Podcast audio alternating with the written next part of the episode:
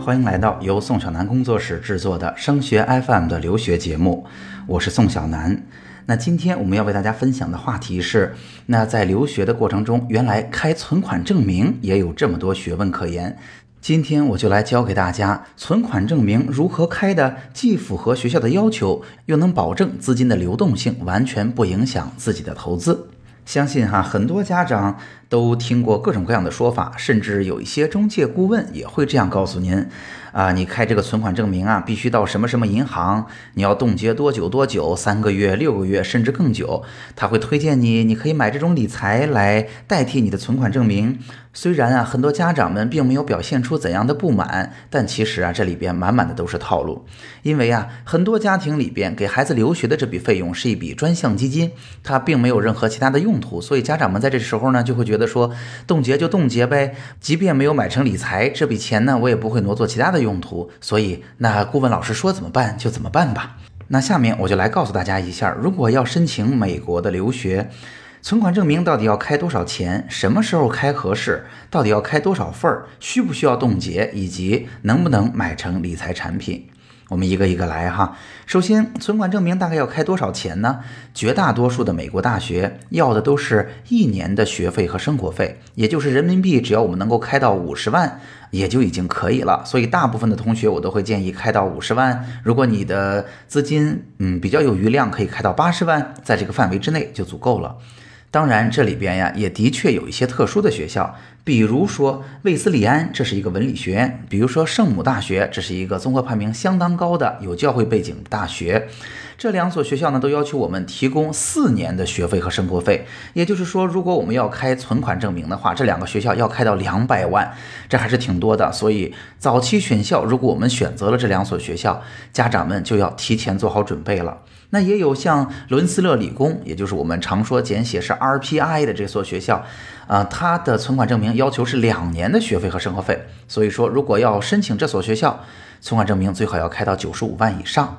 啊，这让大家有一个数目的心理的准备。那什么时候开合适呢？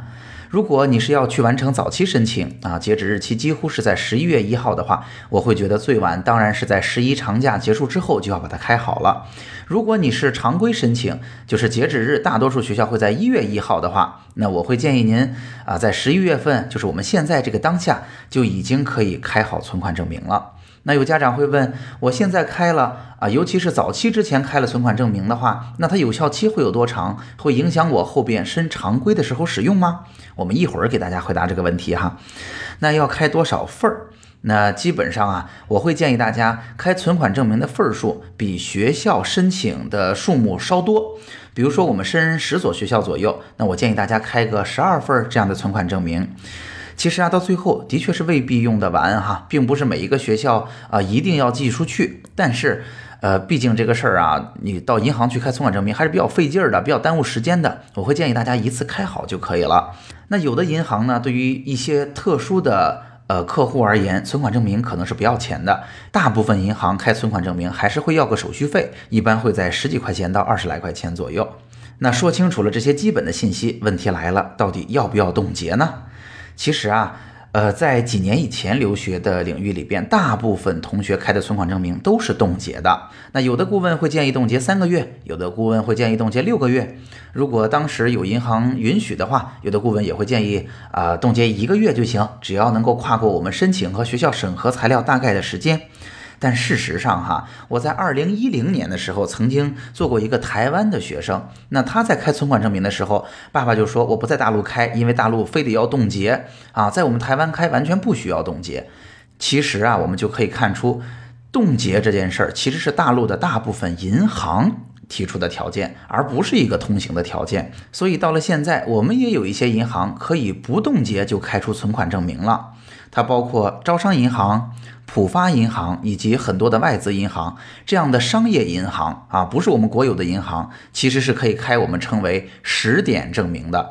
十点证明的意思就是在我们当下这个时间节点上，我们账户里有多少钱。十点证明是无需冻结资金的，而且十点证明开出来之后，在它之后的六个月以内都是有效的。所以大家听到这儿就明白了，冻结呀并不是必须的，因为冻结期间呢，一般银行会要求你去选择活期或者定期的存款。那如果我们开了十点证明，一方面既满足了学校的要求，另一方面呢，在开过证明之后，立刻就可以把这笔钱再买成理财或者去用作其他的投资了，还是比较划算的。那当然还要解释一个问题，就是有顾问或者银行的员工推荐我把这笔钱买成理财，说学校也可以接受。真实的状况是这样吗？安全起见，我不太建议大家把这笔钱买成理财。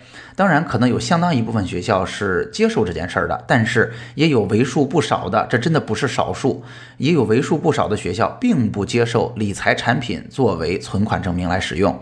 原因也不难理解哈，因为大家想想看，理财产品其实是一个有风险、市值不定的东西，然而存款呢是一个市值非常稳定的东西，所以这也无可厚非。如果我们把这笔钱买成了理财产品，我们很可能在申请当中遇到学校告诉你你的存款证明不合格，你还要重新开的境地。如果是这样，一方面可能会耽误我们材料的审核过程，另一方面，如果您已经买成了理财，可能在短时间内很难再拿出这么大一笔钱。所以提醒大家，未雨绸缪，在开存款证明之前就把这个选项彻底的排除掉就可以了。那总结一下今天的节目呀，我们为大家分享了一下，如果我想去美国留学，存款证明到底应该怎么开，应该开多少钱，什么时候开，开多少份儿，需不需要冻结，以及能不能买成理财产品。好，那今天的节目就到这儿了。如果您觉得本期节目很有用，也欢迎您把它转发给更多同学。如果您也有自己关心的问题想要提问，欢迎你跟我直接交流，我的 QQ 或者微信都是幺幺四五四五七七二二。升学 FM，让我们在孩子留学的道路上相互陪伴。我们下期见。